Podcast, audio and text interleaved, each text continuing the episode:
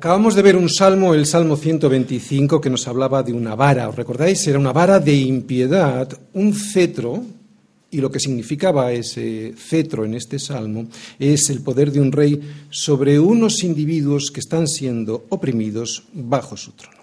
Es una vara que representa, como digo en el Salmo 125, la opresión que está sobre aquellos que hemos decidido mantenernos firmes en nuestras convicciones, convicciones que están basadas en la verdad que es Jesucristo.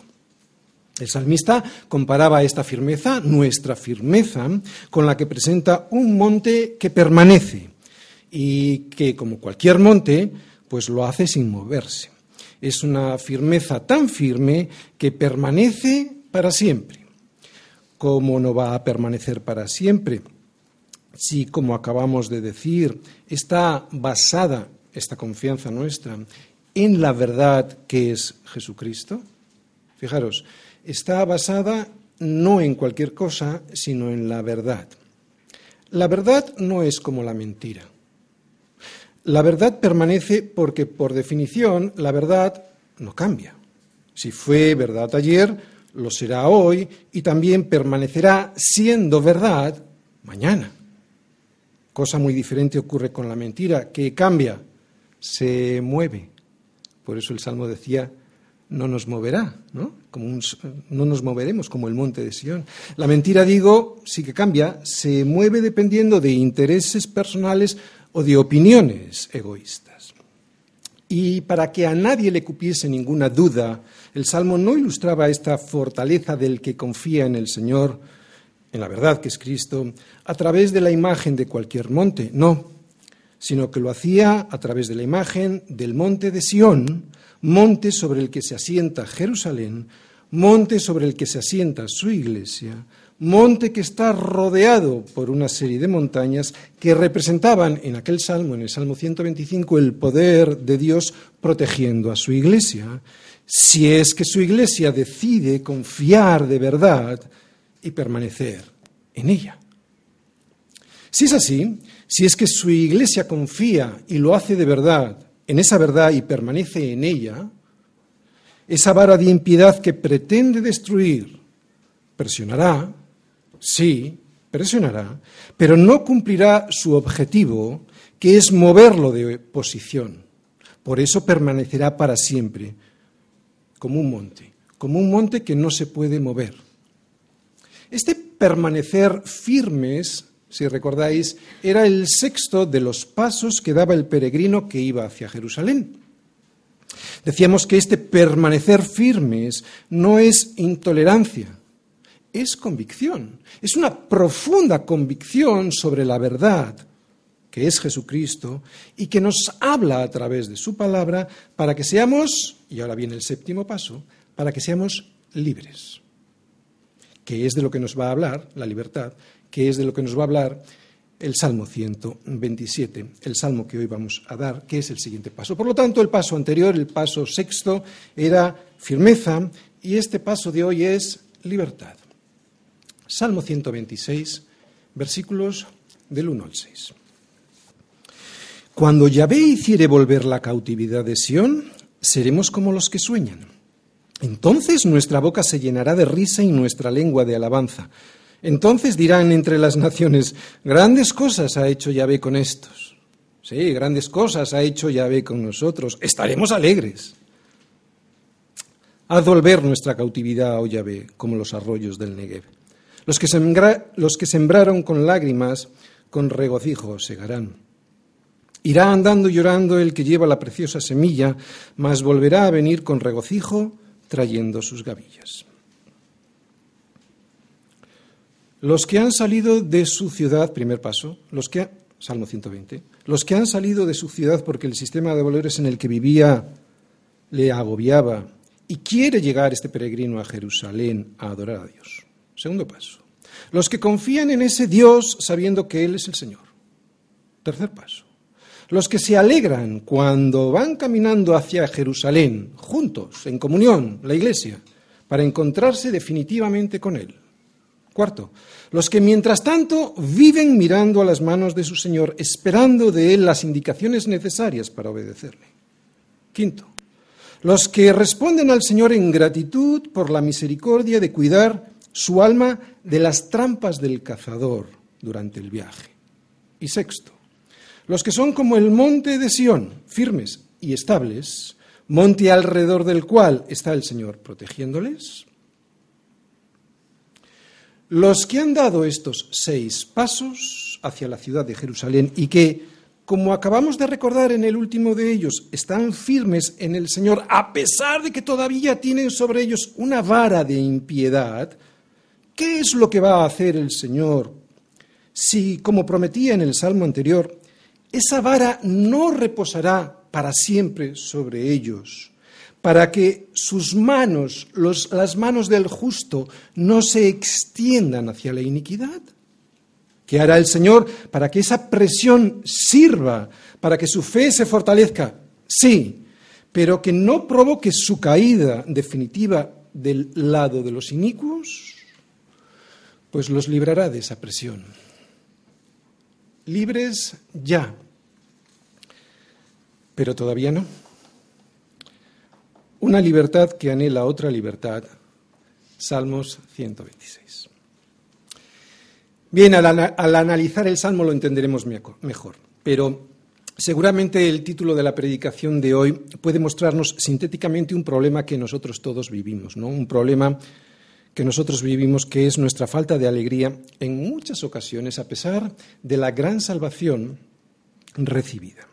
Bien, cuando entendamos, aceptemos y disfrutemos otra vez, cuando, y hoy estamos para intentar entenderlo, cuando entendamos, aceptemos y disfrutemos lo que el salmista nos muestra hoy en el Salmo 126, podremos celebrar con alegría la alegría de nuestra salvación.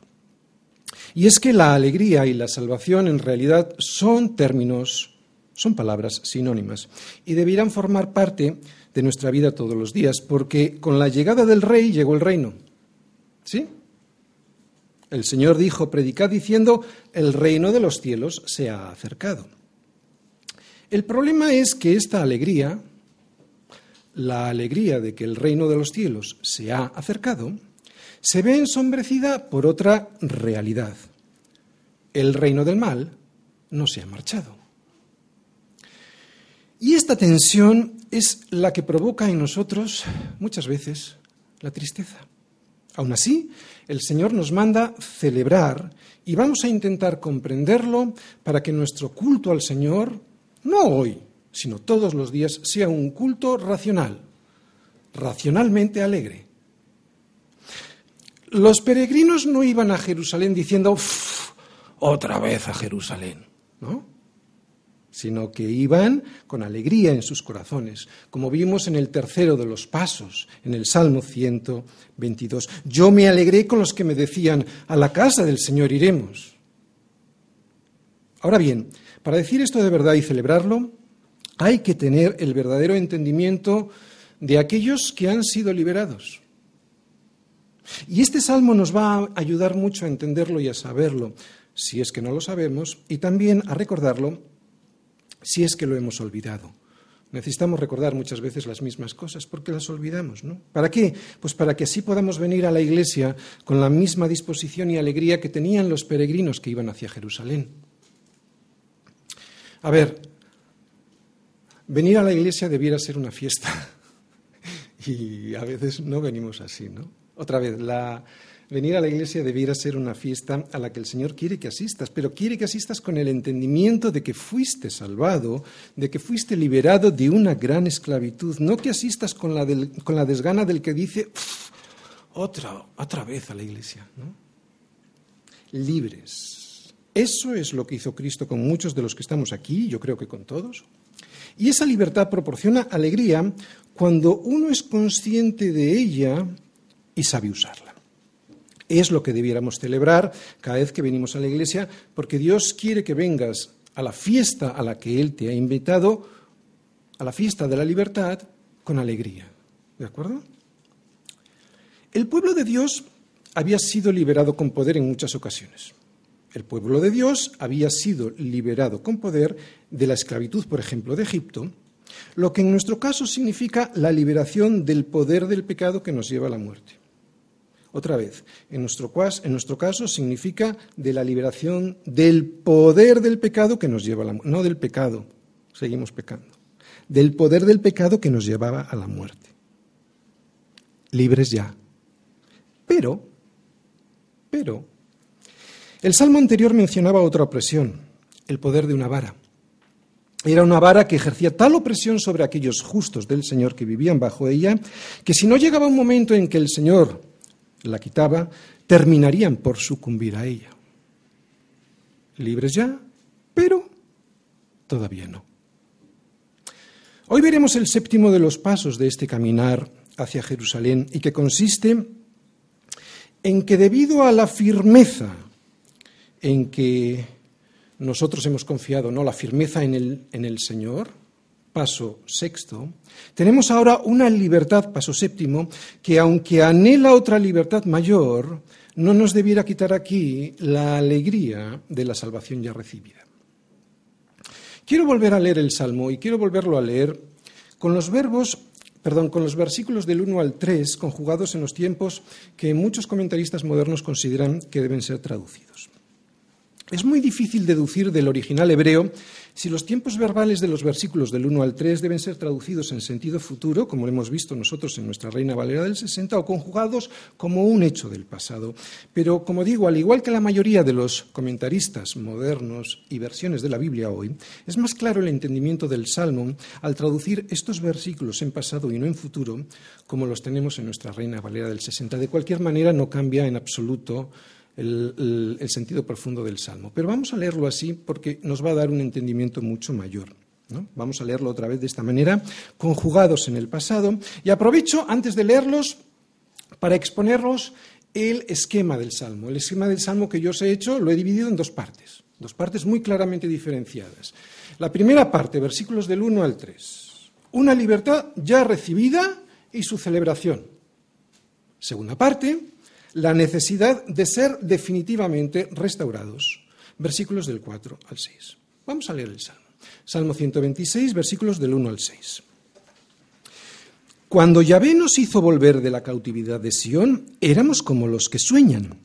Entonces nuestra boca se llenó de risa y nuestra lengua de alabanza. Entonces dijeron entre las naciones, grandes cosas ha hecho Yahvé con estos. Grandes cosas ha hecho Yahvé con nosotros. Estamos alegres. Haz volver nuestra cautividad, oh Yahvé, como los arroyos del Negev. Los que sembraron con alegría, con regocijo, segarán. Irá andando y llorando el que lleva la preciosa semilla, mas volverá a venir con regocijo, trayendo sus gavillas. Muy bien, sea cual fuere la situación histórica que se nos está mencionando en este salmo, de la que habla el salmista en estos tres primeros versículos, que veis ahí da lo mismo, da lo mismo cuál sea la situación. Lo que vemos aquí y en toda la Biblia es que el Señor es quien libra. Eso, como digo, es lo que vemos por El Señor es quien libra, no nosotros ni nuestras fuerzas. Lo vemos por toda la Escritura. Es el Señor quien libra. Eso que digo que lo vemos por todas las Escrituras y es lo que volvemos a ver en este salmo. La soberanía de Dios haciendo volver a su pueblo de la esclavitud que él mismo provocó. Él es soberano. ¿Para qué? ¿Para qué la provocó? Para que entendiesen que la idolatría de la que estaban enamorados era un despropósito.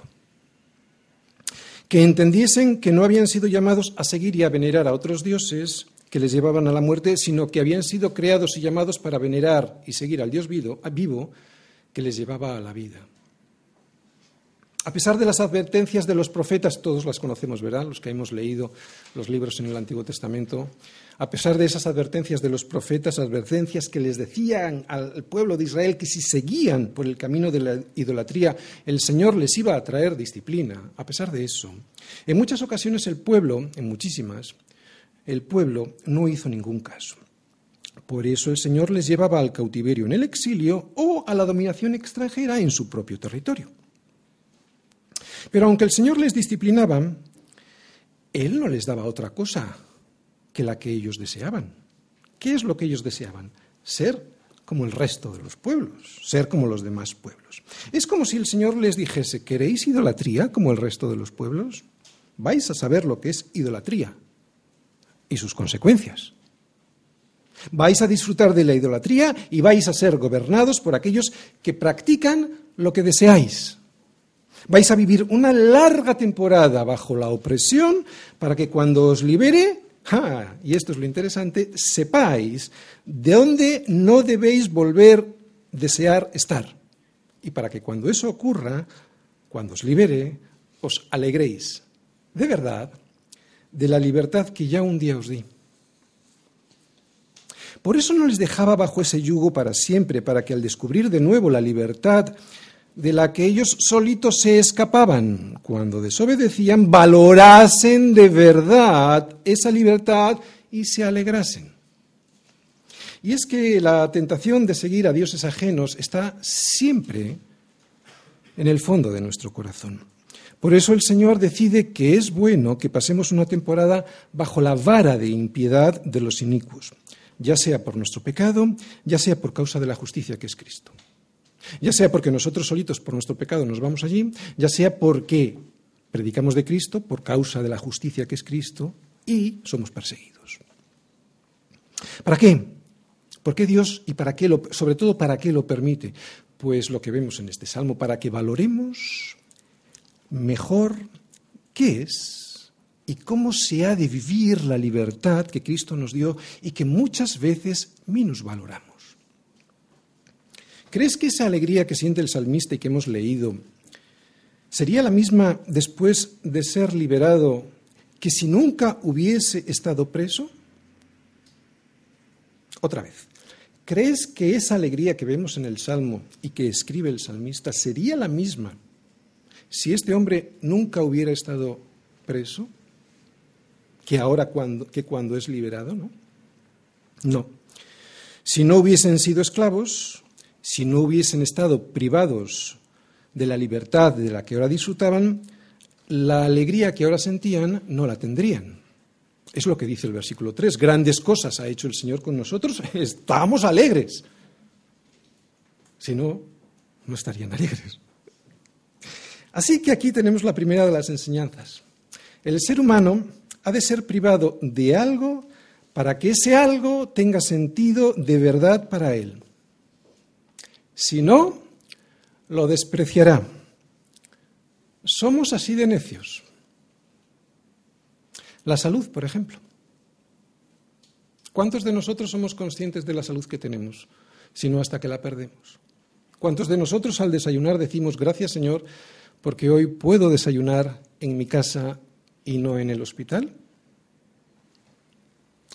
Y para que esto no ocurra muchas veces en nuestra vida, ¿no? para que el Señor no nos tenga que recordar constantemente la alegría que significa nuestra libertad, debemos mirar atrás y recordar, lo mismo que hace el salmista en los versículos del 1 al 3, debemos mirar atrás y recordar lo que Él ya ha hecho.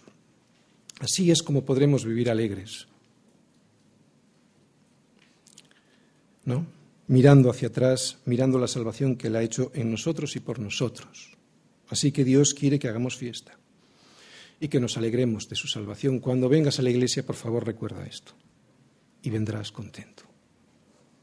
Sobre todo cuando vengas a reunirte con tus hermanos, todos los días digo yo, pero bueno. ¿Qué vamos a ver en este salmo? Ya lo he dicho en el esquema, vamos a ver dos cosas, ¿verdad? En el salmo veremos, vemos dos sentimientos. Primero, un sentimiento de alegría incontenible cuando el salmista mira atrás y ve la liberación que el Señor le ha regalado en el pasado. Y segundo, lo que vemos también es un sentimiento de alegría que vendrá en el futuro, pero que ha tenido que ser regada con lágrimas en el presente.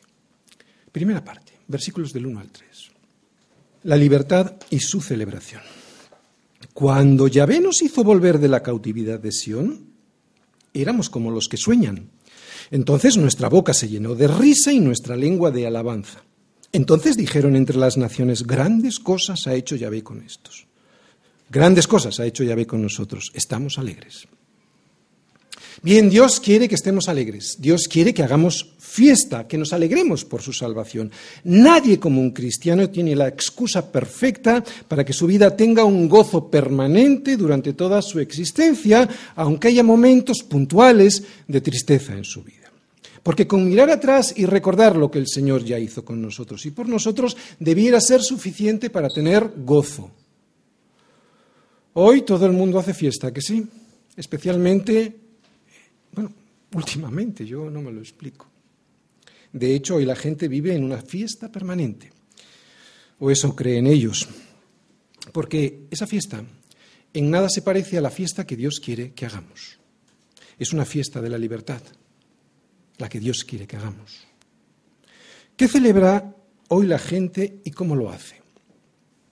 Pues no saben ni qué celebran, porque para celebrar algo hay que ser libres de hacerlo y estar conscientes para disfrutarlo.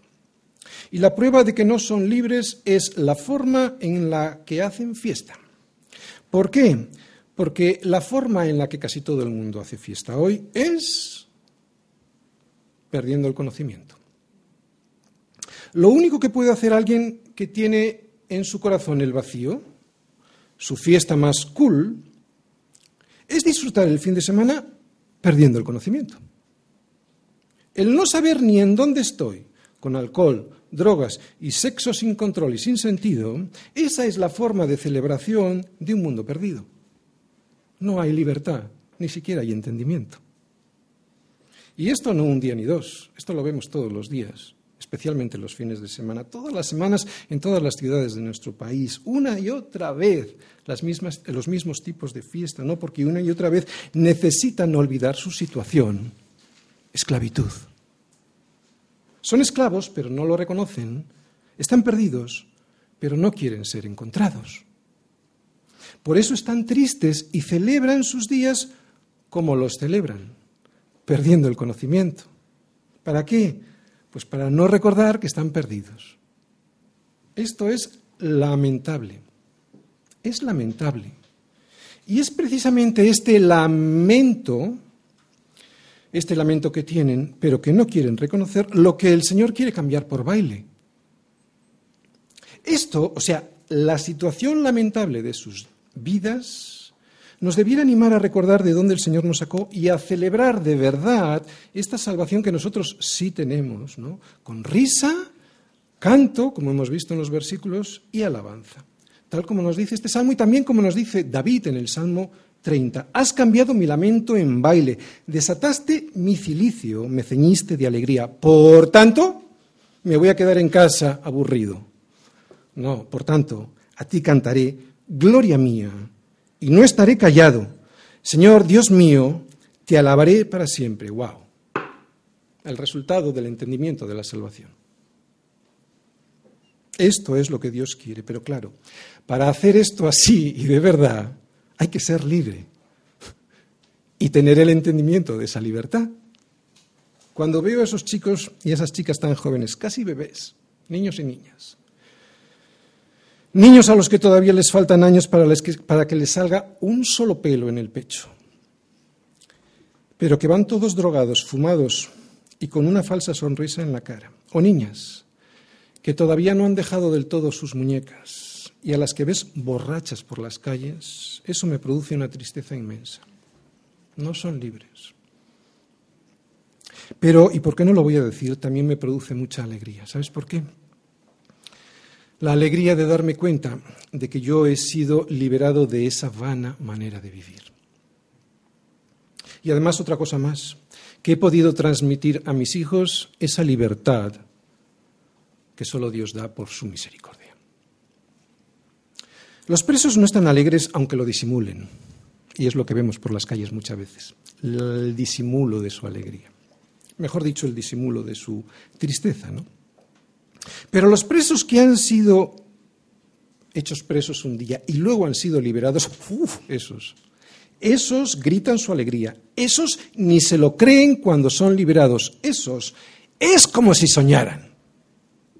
¿Te das cuenta por lo que el Señor permite muchas veces varas de impiedad sobre tu vida? Y es que los recién liberados tienen una libertad y una felicidad muy diferente a la de los presos que nunca lo han sido, que nunca han sido liberados. Y por eso mismo su celebración también es muy diferente. Lo que a ti y a mí nos hace reír, lo que a ti y a mí nos hace llorar, como vamos a ver en el Salmo, Es muy diferente a lo que, el resto, a lo que al resto del mundo le hace reír y llorar. Por eso nuestra celebración también es diferente, es absolutamente diferente. ¿De acuerdo? Que no te sorprenda, tu celebración es diferente, es normal. Cuando ves eso te produce rechazo, porque has sido apartado, eres santo. ya no disfrutas con ese tipo de celebración, porque eso es la celebración de los muertos, como quien dice, ¿no? Dice el versículo 1 que somos como los que sueñan. Oye, venga, va. ¿Te sientes como los que sueñan? Voy a hacer una serie de preguntas para ver si así lo sientes. Porque si sientes esto, como los que sueñan, entonces es que has sido liberado de algo que ni te imaginabas. Claro. ¿Te has cuestionado alguna vez preguntas como las siguientes que ahora yo voy a decir? Son preguntas que se las hace alguien que está como soñando. ¿De verdad que ya no soy prisionero del miedo a un sistema que me somete a sus planteamientos ideológicos? ¿Vara de impiedad?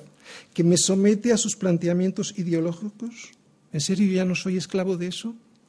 ¿De verdad que tengo libertad de pensar? No me lo creo. ¿De verdad que he sido liberado de esa vara de la corrección política, que aunque presione, ahora soy libre de pensar como Dios quiere que piense? Es como si estuviese soñando. ¿De verdad que he sido liberado de los periodistas, de la prensa, de la política, de la filosofía que impera en este mundo y de una ideología que me ahorraba el trabajo de pensar a costa de un reproche permanente por ser quien soy y pensar lo que pienso? No me lo creo. Señor, ¿de verdad que he sido liberado de pensar que la idea de felicidad siempre terminaba en el mostrador de una tienda? ¿De verdad, Señor, que me escuchas, que me cuidas, que me guías hacia Jerusalén para poder estar contigo siempre, ya definitivamente? Ni me lo creo. Esto, esto, estas preguntas son las que producen, cuando te las cuestionas y te las respondes, son preguntas retóricas, porque ya sabemos cuál es la respuesta, esto produce felicidad. Pues es así como debiéramos estar como los que sueñan. ¿De acuerdo? Pero como se nos olvida, hoy el Señor nos lo quiere recordar a través del Salmo 126. Por lo menos la primera parte del Salmo 126 hace referencia a esto. ¿Para qué? Para que celebres lo que no tienes que tener ninguna duda de celebrar, que has sido hecho libre. Y por eso, como lo entiendes, con tu boca cantas con alegría y con tu lengua alabanzas. ¿Y sabes qué es lo que pasará entonces? Pues que entonces dirán entre las naciones lo que pone ahí. Grandes cosas ha hecho el Señor con estos. ¿Y qué diremos nosotros? Sí, grandes, cosas, grandes cosas ha hecho el Señor con nosotros. Estamos alegres, ¿no? Y sin necesidad de estar borrachos e inconscientes. Estamos alegres sin necesidad de gastar lo que no es necesario gastar en el mostrador de una tienda o en una agencia de viajes. Y no digo que no se pueda viajar, no digo que no haya que comprar cosas, digo que no hay que gastar lo que no es necesario gastar. Estamos alegres sin necesidad de estar cambiando a cada momento de coche, de casa, o como algunos de marido o de mujer. Estamos contentos. Estar alegres. Oye, creo que es una muy buena manera de evangelizar que no nos ocasiona mucho trabajo ni esfuerzo y además es muy agradable para todos, para nosotros y para quien nos ve. Pero necesitamos mirar hacia atrás, que es lo que nos dicen estos tres versículos, necesitamos mirar hacia atrás para ver lo que Él ha hecho el Señor con nosotros cuando nos hizo volver de la cautividad de Sión. Y este hacer volver en el original significa literalmente darse la vuelta de un camino por el que has venido y ahora vas en dirección absolutamente contraria. hacer volver, o sea, conversión hacer volver la conversión, porque nunca debimos salir de Jerusalén, que es la ciudad para la cual nosotros fuimos creados para vivir en ella. Por eso este peregrinaje que vemos en los salmos, en los salmos graduales, es un peregrinaje de vuelta a casa. Por eso van contentos, de vuelta a casa, de vuelta a Jerusalén y en nuestro caso, de vuelta hacia Jerusalén, la celestial. Hemos visto en estos tres primeros versículos, palabras claves que yo he subrayado. Y las he subrayado porque me parecen que nos dan acceso, me parece que nos dan acceso a un, a un entendimiento más profundo de la soberanía de Dios. Si veis ahí, estas tres palabras son las siguientes. Un cuando y dos entonces. Los israelitas fueron hechos cautivos cuando el Señor les dio permiso para que cayesen en la cautividad, ni antes ni después. Y fueron puestos en libertad cuando el Señor les liberó, ni antes ni después, soberanía. Al igual que fue Dios y no Abraham quien dijo, le dijo a Abraham, ¿no? que su descendencia sería extranjera en tierra ajena y que los reduciría a servidumbre y los maltratarían por cuatrocientos años, también fue el Señor y no Moisés quien los sacó de esa tierra extraña, quien los sacó de Egipto, fue el Señor con su poder, fue el Señor con su poder cuando Él lo decidió. ¿Te das cuenta de lo que hay en este salmo? Soberanía. Ese cuando implica soberanía. Cuando. No fueron ellos los que salieron, fue cuando el Señor quiso. Y tampoco fue el rey Ciro quien les liberó, rey Ciro, rey persa en Babilonia, cuando, recordáis el decreto del rey Ciro, cuando les liberó de su cautividad en Babilonia para que pudieran volver a Jerusalén y reconstruir la ciudad, la muralla y edificar el templo, sino que fue el Señor. De hecho, Isaías dice esto, dice, de dice del rey Ciro, Isaías. Fíjate lo que dice, Isaías 44, 28, no hace falta que vayas. Dice Isaías, que el Señor dice de Ciro, es mi pastor. Es mi pastor y cumplirá lo que yo quiero. Al decir a Jerusalén, Ciro iba a decir a Jerusalén, serás edificada y iba a decir al templo, serás fundado. Y esto, esto es lo que muy probablemente, esta liberación de Babilonia, es muy probablemente lo que estaría eh, escribiendo, de lo que se estaría acordando el salmista cuando escribió este Salmo 126. Así que cuando el Señor, no cuando Ciro, soberanía, cuando el Señor nos hizo volver de la cautividad de Sión, lo que significa es absoluta soberanía. Y desde cuando, si os fijáis, surgen dos entonces. Del primero, del primer entonces, surge la alegría de nuestra salvación. ¿Qué dice ahí? Entonces nuestra boca se llenó de risa y nuestra lengua de alabanza. Y del segundo entonces surge que otras naciones digan grandes cosas ha hecho el Señor con esto. Y el propósito de esto es para que vean el poder de Dios en nuestras vidas y ellos también puedan aceptar su salvación. Estamos contentos. Hemos sido salvados. Pero Señor, esto ocurrió ayer. Hoy tenemos otro problema. Versículos 4 al 6 la necesidad de ser definitivamente restaurados. Haz volver nuestra cautividad, oh Yahvé, como los arroyos del Negev. Los que sembraron con lágrimas, con regocijo segarán.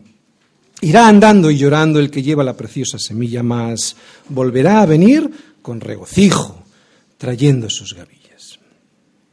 Bien, oye, si en el versículo 1 el salmista dice que habían sido ya restaurados de su situación de esclavitud, otra vez, si en el versículo 1 decía el salmista que el Señor ya les había restaurado de su situación de esclavitud, ¿por qué ahora vuelve a pedir lo mismo que ya les había sido concedido? Pues porque muchos de los israelitas que estaban en Babilonia pues todavía no habían vuelto, ¿verdad? Se habían quedado allí y otros, al volver, no se habían santificado. O sea, no se habían apartado para el Señor y seguían en la misma situación deplorable que tenían en su cautiverio y también antes de su cautiverio. O sea, por el motivo por el cual el Señor los llevaba a la esclavitud, volvieron a ella. Esto lo vemos en varios libros del Antiguo Testamento y si nos fijamos en los libros de Esdras y de Nehemías, que hablan del retorno de los exiliados a Jerusalén y de la reconstrucción del templo, vemos cómo poco tiempo después, otra vez, vemos cómo poco tiempo después de llegar a la ciudad y de ponerse a reconstruir todo como antes, la gente volvía a cometer los mismos pecados por los cuales Dios les había llevado al exilio, a la esclavitud. Triste. Por eso la alegría inicial del Salmo ahora se convierte en una oración. Haz volver nuestra esclavitud, nuestra cautividad, oh Señor. en algún sentido, vuélvenos a convertir, ¿no? Que volvamos. Arrepentimiento. Estamos viendo la vida cristiana, una alegría por ser salvados y un qué constante arrepentimiento.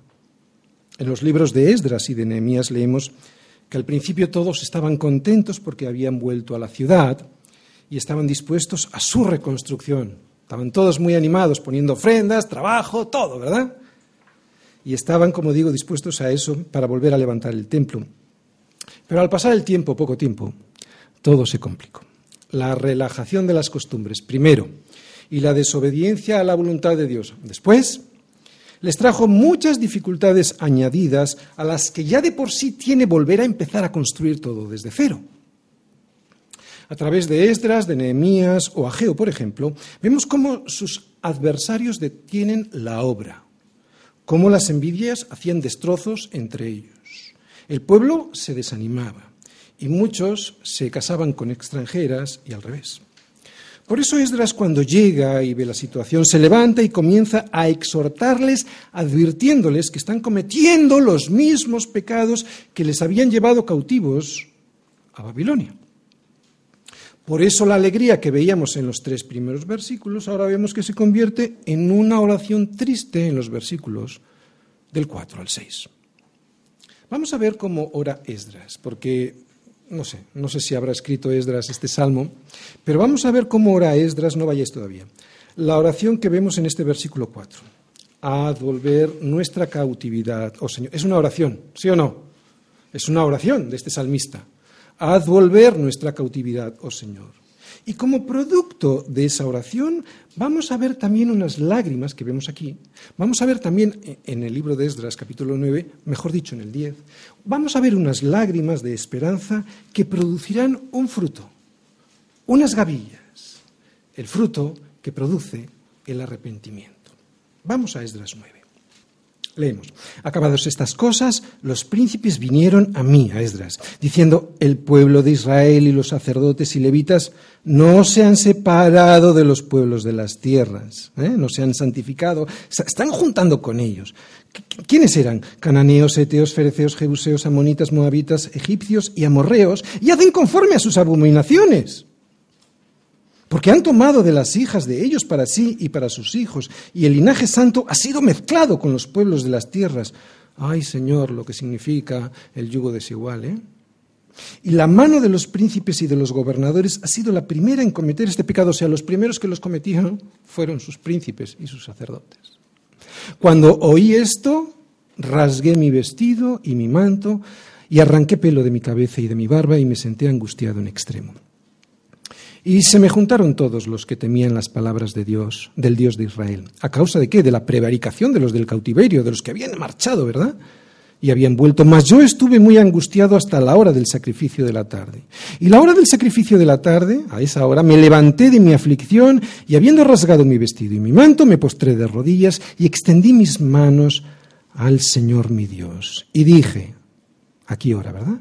Dios mío, Confuso y avergonzado estoy para levantar, oh Dios mío, mi rostro a ti, porque nuestras iniquidades se han multiplicado sobre nuestra cabeza y nuestros delitos han crecido hasta el cielo. O sea, haz volver nuestra cautividad, oh Señor, versículo 4 del Salmo 126, ¿verdad? Desde los días de nuestros padres hasta este día hemos vivido en gran pecado y por nuestras iniquidades nosotros, nuestros reyes y nuestros sacerdotes, hemos sido entregados en manos de los reyes de las tierras a espada, a cautiverio, a robo y a vergüenza que cubre nuestro rostro como hoy día. Esto es lo que había ocurrido en el pasado, les habían llevado al cautiverio. Y ahora, por un breve momento, ha habido misericordia de parte del Señor nuestro Dios para hacer que nos quedase un remanente libre, por eso volvieron, y para quedarnos, y perdón, y para darnos un lugar seguro en su santuario, a fin de alumbrar nuestros nuestro Dios nuestros ojos y darnos un poco de vida en nuestra servidumbre. Porque siervos somos, mas en nuestra servidumbre no nos ha desamparado nuestro Dios, sino que inclinó sobre nosotros su misericordia delante de los reyes de Persia. ¿Recordáis, Ciro? El decreto de Ciro, para que no, se nos diese vida para levantar la casa de nuestro Dios y restaurar sus ruinas y darnos protección en Judá y en Jerusalén. Pero ahora, ¿qué diremos, oh Dios nuestro? Después de esto, ¿no? después de lo que estamos haciendo, porque nosotros hemos dejado tus mandamientos.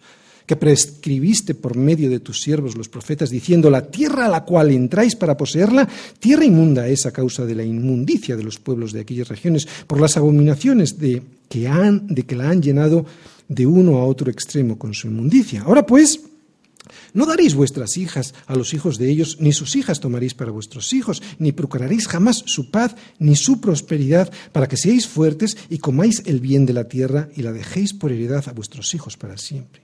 Mas después de todo lo que nos ha sobrevenido a causa de nuestras malas obras y a causa de nuestro gran pecado, ya que tú, Dios nuestro, no nos has castigado de acuerdo con nuestras iniquidades y nos diste un remanente como este, pura misericordia, ¿no?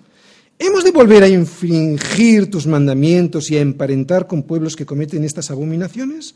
¿No te indignarías contra nosotros hasta consumirnos sin que quedara remanente ni quien escape? Oh Señor Dios de Israel, tú eres justo, puesto que hemos quedado un remanente que ha escapado como en este día. Henos aquí delante de ti en nuestros delitos, porque no es posible estar en tu presencia a causa de esto. Haz volver nuestra cautividad, oh Señor no vayáis, no os marchéis. Capítulo 10. Vamos a ver unas lágrimas. Mientras oraba Esdras y hacía confesión, llorando, lágrimas de Esdras, ¿eh? estas son las lágrimas del Salmo 126, esperando la fidelidad y la misericordia de Dios. Mientras hacía esto y lloraba Esdras, y postrándose delante de la casa de Dios, se juntó a él una muy grande multitud de Israel, hombres, mujeres y niños, y lloraba el pueblo amargamente. Lágrimas de arrepentimiento que producen fruto. Y esto mismo, la caída en pecado después de haber sido liberados, nos pasa a nosotros también. Por eso tenemos que pedir, como pide el salmista en el versículo 4, haz volver nuestra cautividad, oh Señor. Claro, y hacer los cortes necesarios, porque esto, esto es el verdadero arrepentimiento, hacer los cortes necesarios. Dos imágenes vemos en estos versículos. La primera, un arroyo en el Negev, y la segunda, unas lágrimas. Vamos a intentar explicar la primera imagen. Los torrentes eh, del desierto del sur de Judea dependían, como todos los torrentes, de las lluvias, ¿no? Para que se llenasen de agua. Y que estos cauces secos del desierto del sur estuviesen llenos de agua, era realmente un milagro en aquella zona, en, los desiertos, en el desierto del, Negev. Es un milagro, ¿no? Algo imposible de pensar que pudiera ocurrir. Pero el salmista sabía que Dios podía hacerlo y hacerlo de repente y con una fuerza inusitada. Está pidiendo un milagro, está pidiendo que llegue el agua para que la vida vuelva. Por eso utiliza esta imagen de unos arroyos en un sitio absolutamente seco, su pueblo. Por eso, como digo, Él pide ese milagro que solo Dios puede hacer. Él pide que de repente venga del cielo una lluvia, por eso hay que pedirlo. Y esta lluvia viene del cielo, ¿verdad? ¿Y de dónde viene el arrepentimiento? Viene del cielo, aunque hay que pedirlo. Una lluvia que llene los arroyos del Negev para traer vida a sus vidas. El arrepentimiento que viene del cielo como la lluvia para que llegue, para que llene unos arroyos en una tierra absolutamente seca. Esto es un milagro, es lo que pide el salmista al Señor y, que pide, y pide que llegue de repente, como los arroyos del Negev se, se, llenaban, a pesar de que poco antes estaban vacíos, y que de repente nos devuelvas ese arrepentimiento que necesitamos, porque el arrepentimiento, como he dicho, es un don del cielo. Eso es lo que pide arrepentimiento. Así que de un lugar tan árido como el Negev, y con la llegada de las lluvias, el desierto se transforma repentinamente y aparecen de la noche a la mañana césped y flores. Esto es lo que produce el arrepentimiento que viene del cielo. El arrepentimiento tiene poder, por eso has de pedirlo como vemos que se pide en el Salmo. Primera imagen, un arroyo en el Negev. Fuentes de agua viva saltando para vida en un sitio absolutamente seco. Primera imagen. Segunda. La segunda imagen que vemos en los versículos del 5 al 6 nos hablan de la siembra, de una siembra hecha con lágrimas. Bien, cuando un agricultor siembra, escucha bien esta palabra porque es clave en, en esta imagen, ha de hacerlo en esperanza, sobre todo si siembra en una tierra seca, ¿Cuál es esa esperanza en la que uno siembra? La esperanza de que llueva. si no siembras en esperanza, en la esperanza de que llueva, pues no va a crecer lo que siembres, lo que siembres, ¿no? Y a veces esta, esta esperanza viene acompañada con lágrimas. ¿Por qué?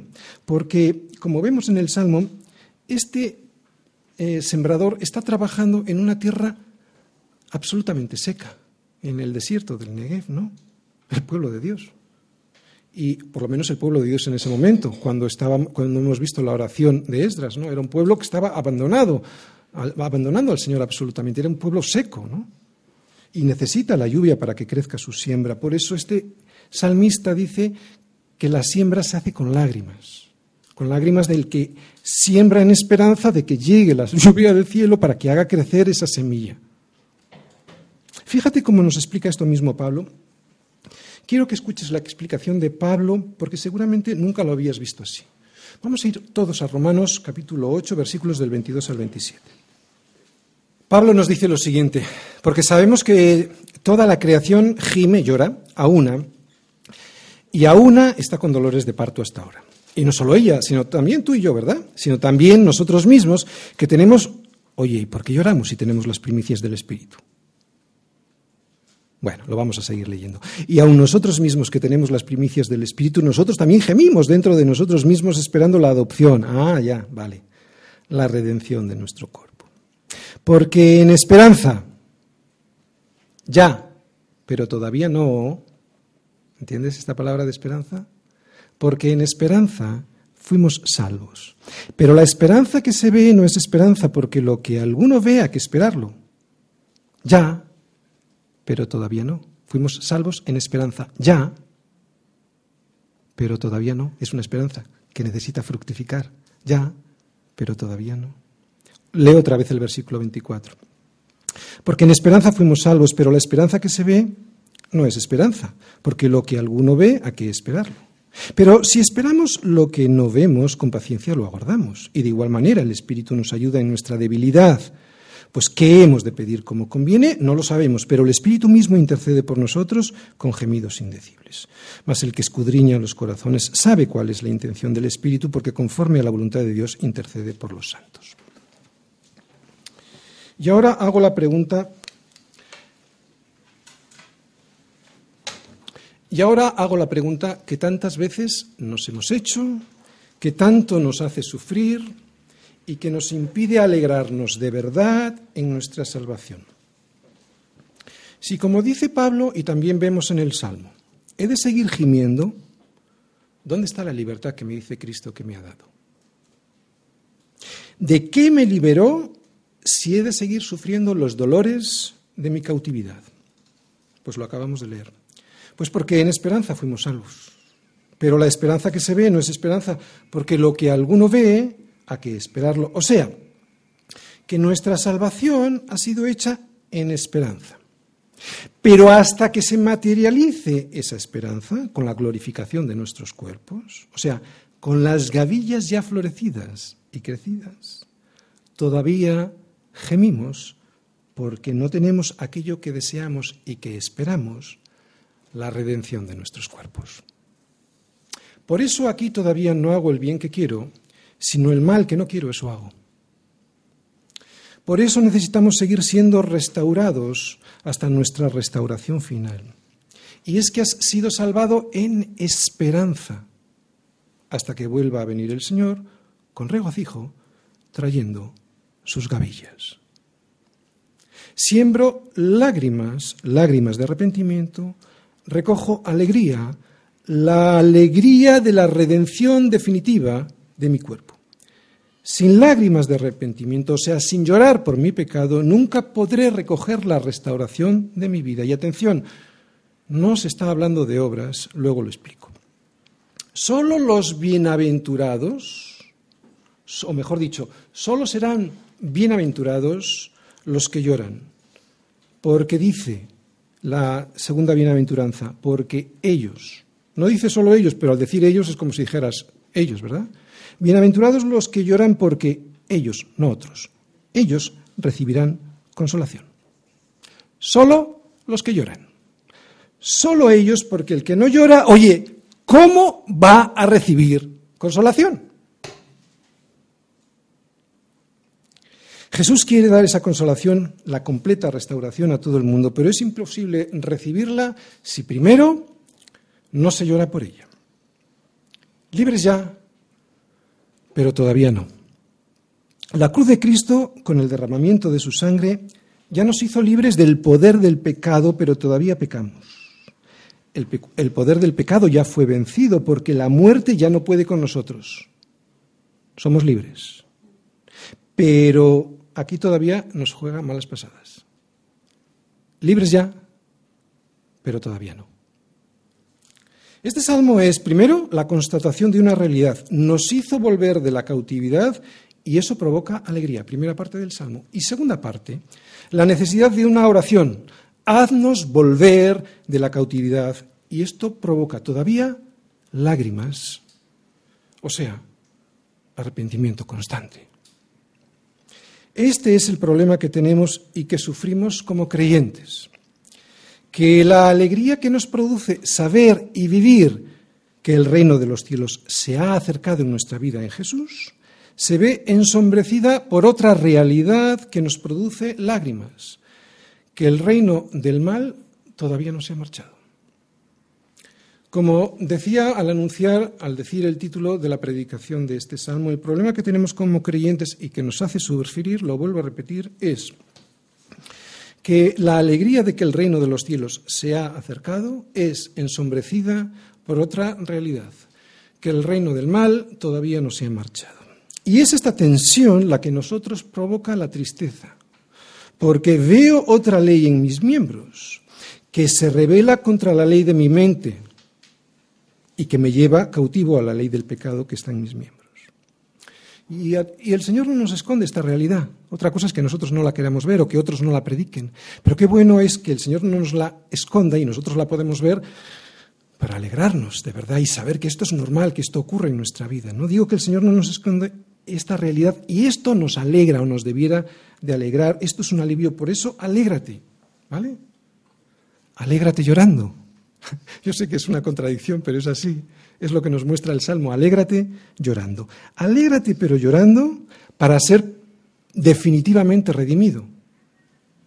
Porque aunque esas lágrimas no te van a salvar, el Señor ya lo hizo todo en la cruz, su obra es perfecta. El Señor no necesita tus lágrimas para nada. Otra vez, aunque esas lágrimas no te van a salvar, sin embargo, esas lágrimas son la evidencia de tu redención recibida. La lágrima no es una obra tuya, es la evidencia de la obra de Cristo efectuada en tu vida. Malo si no hay lágrimas al sembrar, porque dice este salmo que no habrá regocijo al recoger. Malo. Lágrimas por el pecado, lágrimas por nuestra situación, como decía Pablo, el gemir de nuestra vida, ¿no? Para ser definitivamente redimidos. ¿Alguien ha visto a Jesús en el salmo? ¿Nadie ha visto a Jesús en el Salmo? Pues ¿quién sino Jesús fue andando y llorando como varón de, dolores y experimentado en quebranto? ¿Quién sino Jesús que después de haber sido sepultado su cuerpo, como lo es la preciosa semilla plantada con lágrimas que vemos en este salmo, fue levantado con poder y llevado al cielo, mas volverá a venir con regocijo trayendo sus gavillas, gavillas que somos tú y yo?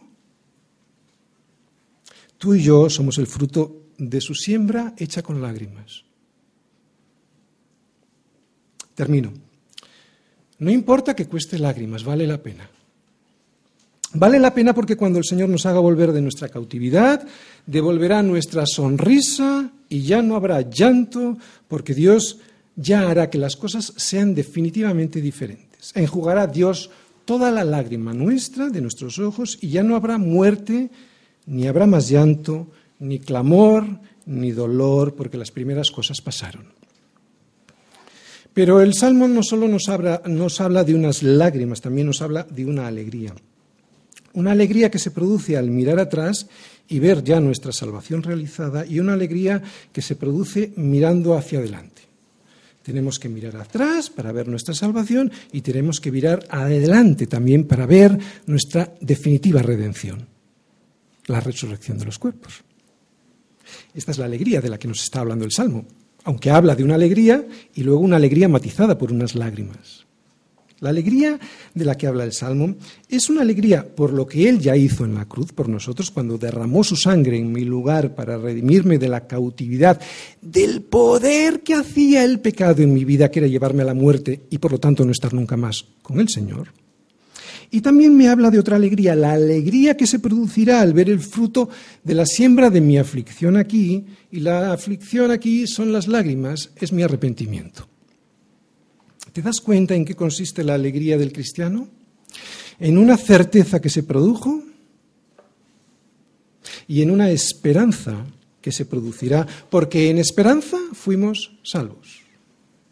Lo que hizo y lo que hará. Libres ya, pero todavía no. Mirando atrás, el reino se ha acercado y mirando delante, o sea, orando como el Señor Jesús nos enseñó, Padre nuestro que estás en los cielos, venga tu reino. El reino se ha acercado, ya, pero todavía no. Venga tu reino. Si esto lo vemos, si esto lo creemos, si esto lo vivimos, tendremos el gozo profundo de aquel que ha sido salvado de algo muchísimo peor que una cautividad física, que es de lo que está hablando este salmista cuando menciona el lamento de los judíos en este salmo. Porque de lo que hemos sido librados por la siembra del cuerpo de Cristo en aflicción, no es nuestro cuerpo físico aquí, sino nuestra vida entera, aquí y allí, para vida eterna.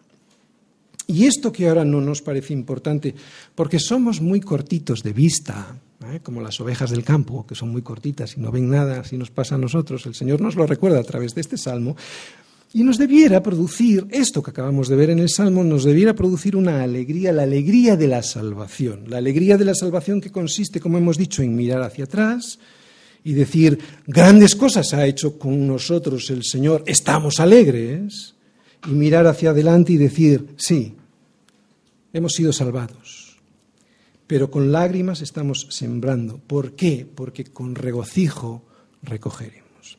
Y mostrar esta alegría al mundo de la que habla el Salmo es evangelizar a un mundo que no conoce de esta alegría. Aquí está la, clave, ¿de acuerdo? Que tu alegría y tu felicidad confirmen tu fe y sea mostrada al mundo.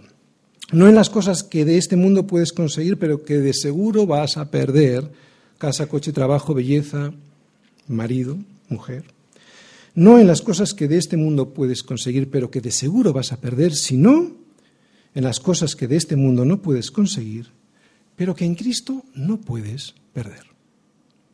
Tu salvación eterna. Si basas tu esperanza en las cosas de este mundo, cuando las pierdas, perderás todo, también aquí tu alegría.